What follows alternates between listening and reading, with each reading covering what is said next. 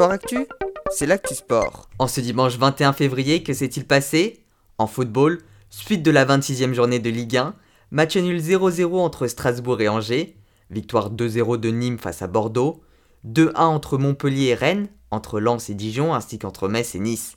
Enfin, Lille a battu Lorient 4 buts à 1 et reprend donc la tête du classement du championnat.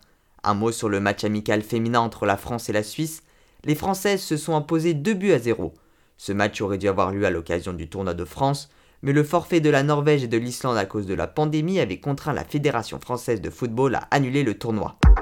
En rugby, les Lyonnais ont battu le stade toulousain 31-23 en clôture de la 17e journée de top 14.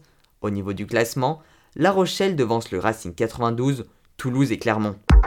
En basket, la France s'est imposée 71-73 contre le Monténégro en match de qualification pour l'Euro 2022 une victoire qui les assure d'être qualifiés.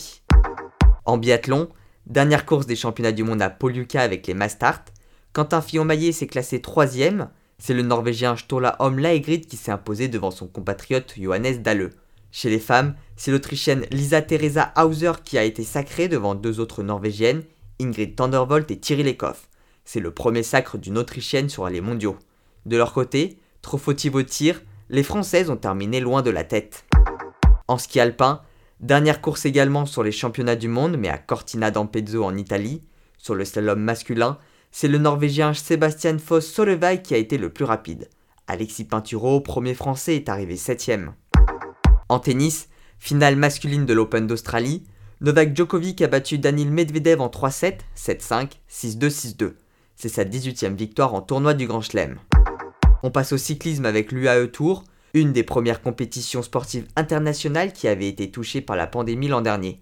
Sur la première étape, le néerlandais Mathieu Van Der Poel s'est imposé au sprint dans un groupe échappé d'une quinzaine de cyclistes, une étape qui a été marquée par de nombreuses attaques et des coups de bordure tout au long. Du côté du Tour des Alpes-Maritimes et du Var, la dernière étape entre Blozac et Blozac a été remportée par l'italien Gianluca Brambilla de la Trek Segafredo, une victoire en solitaire qui lui permet de remporter le général. En athlétisme, Suite des championnats de France, en soi la perche, c'est Lavilloni qui a été sacré champion de France, non pas Renaud Lavilloni qui a terminé troisième, mais son frère Valentin. Chez les femmes, Victoria Tavernier a battu son propre record en lancer de marteau avec un G à 75 m 38. Sur le 800 m masculin, Benjamin Robert s'est imposé devant Pierre-Ambroise Boss.